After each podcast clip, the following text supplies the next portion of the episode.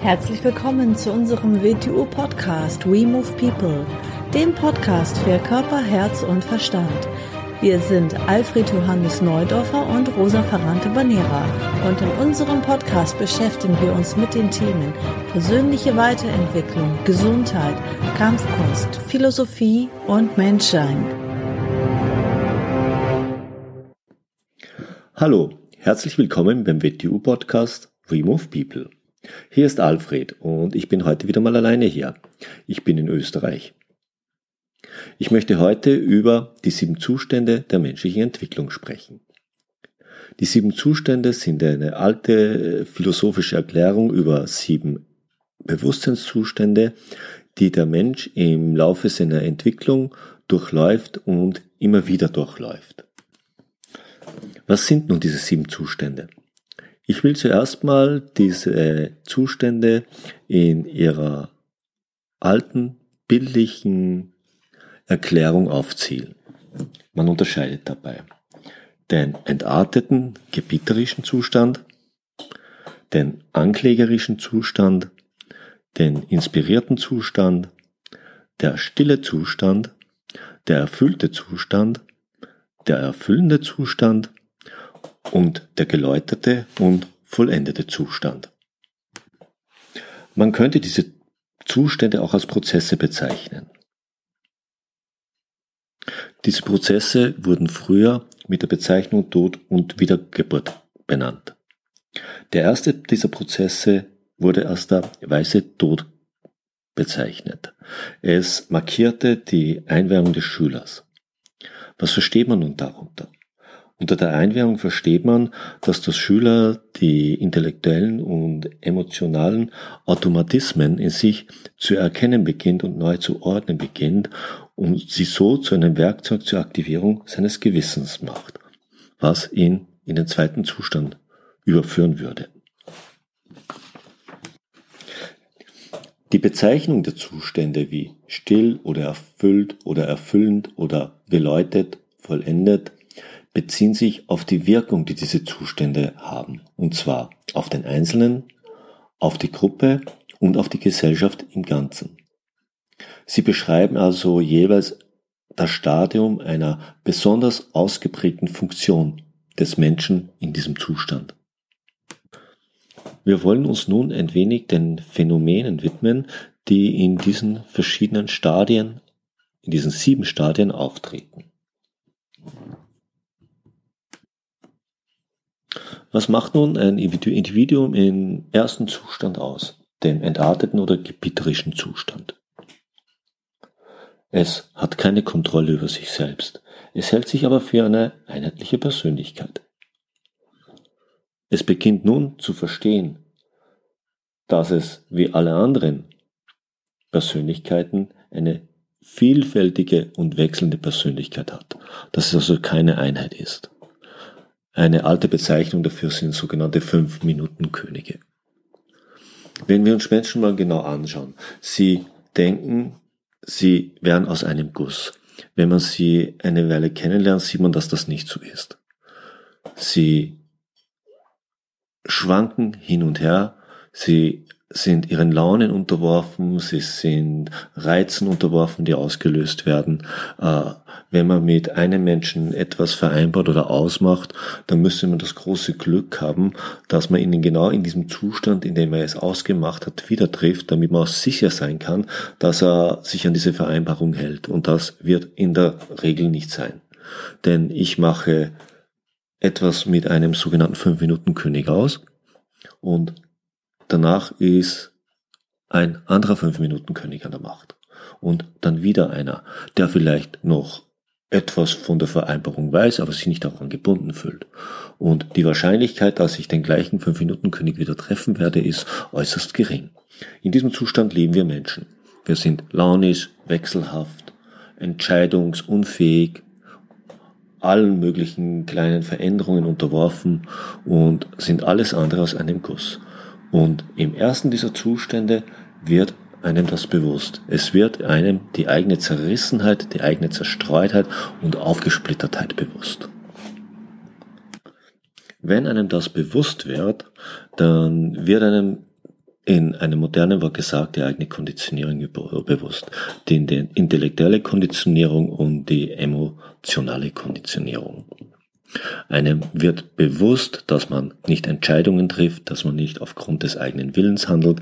Dieser Wille fehlt meistens total und dann beginnt man erstmal zu erahnen, was man für Handlungen gesetzt hat und in welchem Zusammenhang man diese Handlungen sieht. Und dann sind wir schon beim Übergang zum zweiten Zustand. Es beginnt so etwas wie ein kleines Gewissen in einem zu erwachen und mein Kind beginnt sich selber etwas objektiver zu sehen und nicht in diesem subjektiven Zustand, in dem man sich etwas zuschreibt, von dem man glaubt, es schon zu sein, von dem man sehr, sehr weit entfernt ist. Und es ist immer ganz, ganz schlimm, wenn man sich bereits Attribute zuschreibt, die man noch nicht hat, weil dann macht man sich nicht auf den Weg, sie sich anzueignen. Das nennt man auch die Phase des Erwachens des Selbstbewusstseins. Man wird sich seines eigenen Zustandes bewusst und beginnt ihn objektiver zu sehen. Man könnte das auch als eine Anklage bezeichnen, weil jetzt beginnt man sein eigenes Handeln mal äh, in richtigen Zusammenhängen zu erkennen und sein Leben auf eine ganz andere Art zu betrachten. In diesem Stadium beginnt man die Automatismen, Automatismen als Automatismen zu erkennen. Und das ist ein sehr augenöffnender Zustand. Und hier befinden wir uns an der Schwelle zum inspirierenden Zustand. Es ist der Beginn der wahren geistigen Integration. Das Bewusstsein wird in die Lage versetzt, auf eine andere Art zu funktionieren, als wir es bisher gewohnt waren. Wir beginnen die Zusammenhänge anders zu erkennen. Wir beginnen Funktionen zu erkennen, die allem innewohnen und die Ergebnisse durch die durch sie im Laufe des Lebens gezeitigt werden, aber dann nicht mehr als solche erkannt werden. Es ist, als würden Schleier von der Welt weggerissen werden. Es ist aber auch etwas sehr Erschreckendes, aber auch etwas sehr Faszinierendes. Man beginnt all die Manipulationsversuche, die auf uns einwirken, zu erkennen. Man beginnt die Absichten der Handlungen zu spüren und nicht mehr die Form, man beginnt hinter die Fassaden zu blicken. Und das hat eine sehr ernüchternde Wirkung, aber bringt uns auch gleichzeitig dem vierten Zustand näher, dem stillen Zustand. Es beginnt eine große Stille in uns einzukehren. Was bedeutet das? Der innere Dialog beginnt angehalten zu werden, er beginnt zu verstummen. Wir haben es nimmer nötig, dauernd uns selber diese Welt zu erklären und über uns zu sprechen. Dieser kleine Mann, der dauernd in uns sitzt und uns daran hindert, dass wir direkt mit der Welt umgehen, beginnt unwichtiger zu werden. Und wir beginnen Stille zu erahnen und zu erkennen und dieser Stille dieser Welt zu begegnen. Und das beginnt uns an die Schwelle des fünften Zustandes zu bringen, dem erfüllten Zustand. Was versteht man nun unter dem erfüllten Zustand? Das ist mit intellektueller Sprache schwierig beschreibbar. Man kann es höchstens noch durch Analogiebildung andeutbar machen. Nichts ist mehr leer, alles beginnt sich mit Inhalt zu füllen und wir beginnen diesen Inhalt in allem zu spüren. Wir beginnen den Geschmack, der Menschen anhaftet, ihnen innewohnt, der Dingen anhaftet und in ihnen wohnt oder Plätzen anhaftet oder anderen Lebewesen zu spüren. Wir beginnen zu spüren, welche Wirkung von ihnen ausgeht. Wir beginnen ihre Präsenz oder Nichtpräsenz zu spüren. Wir beginnen den Inhalt zu spüren. Dies führt uns früher oder später in die aktive Phase, den erfüllenden Zustand. Was bedeutet nun das wieder? Das ist eine außerordentliche Dimension der Individualität. Es ist eine neue Aktivität und Wirkungsweise. Wir beginnen die Notwendigkeit zu spüren. Unser Handeln beginnt immer mehr äh, der Notwendigkeit zu dienen. Was heißt nun Notwendigkeit? Äh, die Art, wie wir an Dinge rangehen sollten, die Art, die Intensität, die unser Handeln annehmen sollte, sollte der Notwendigkeit unterliegen. Notwendigkeit, wie ich es in diesem Zusammenhang verstehe, kommt dem asiatischen Begriff Dao sehr nahe.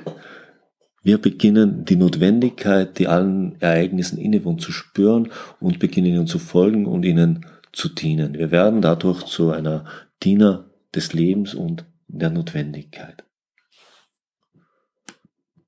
Das führt in der weiteren Folge zum Zittenzustand, zum geläuterten oder vollendeten Zustand. Vollendet in diesem Zusammenhang heißt nicht, dass das ein Endzustand ist. Es kann keinen Endzustand geben.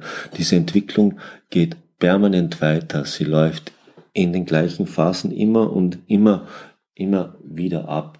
In diesem Kosmos gibt es keinen Stillstand. Aus dem kann es nicht einen Punkt geben für uns äh, Menschen, an dem keine weitere Veränderung mehr notwendig ist und eintritt. Ein weiteres, Charakter, ein weiteres Charakterismus des Menschen ist, dass er sich sehr früh immer anmaßt, andere Menschen zu unterrichten oder etwas beizubringen. In unserer Zeit nimmt das ganz extreme Formen an. Es machen Leute einen Wochenendkurs, ein Wochenendseminar und beginnen der Folge das zu unterrichten, was sie an diesem Wochenendseminar gelernt haben. Das ist natürlich eigentlich nicht Lehrer sein. Ein Lehrer sollte sich in der siebten Phase des Bewusstseins befinden. Erst dann hat er das Vermögen, andere zu lernen, da er eine objektivere Art der Erkenntnis hat. Er beginnt die Dinge anders wahrzunehmen. Wieso ist das notwendig?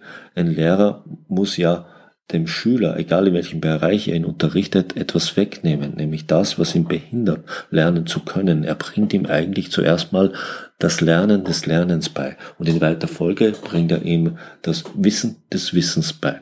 Das sind wieder Prozesse. Um zu erkennen, was einen Menschen behindert, muss man schon eine etwas objektivere Sicht des Lebens haben. Man darf sie nicht mehr nur durch die reizausgelöste Wahrnehmung der intellektuellen und emotionalen Konditionierung erkennen. Weil das reicht wohl nicht aus, um anderen Menschen etwas wirklich Substanzielles beizubringen. Versuche in deinem Leben die Zustände, die du durchlaufen hast, zu finden. Versuche zu, zu erkennen. Versuche die Zustände, wenn du sie einnimmst, zu erkennen. Beginne mit ihnen zu arbeiten, beginne mit ihnen zu experimentieren, beginne mit ihnen zu spielen. Jetzt ans Ende möchte ich nochmal eine Zusammenfassung dieser Zustände geben. Der erste Zustand, der entartete gebieterische Zustand, also der Zustand, in dem wir uns in der Regel alle befinden, voll unterworfen unseren emotionalen und intellektuellen Automatismen oder Konditionierungen. Den zweiten Zustand, dem Erwachen des Selbstbewusstseins oder der Anklage, wo uns der Zustand, der erste, bewusst wird, indem wir uns die meiste Zeit befinden und wir ihn dadurch etwas objektiver wahrnehmen können.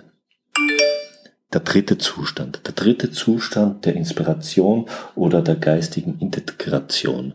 Eine Phase, in der wir nicht mehr nur automatisch handeln und wahrnehmen und empfinden, sondern etwas objektiver an die Sache herangehen können.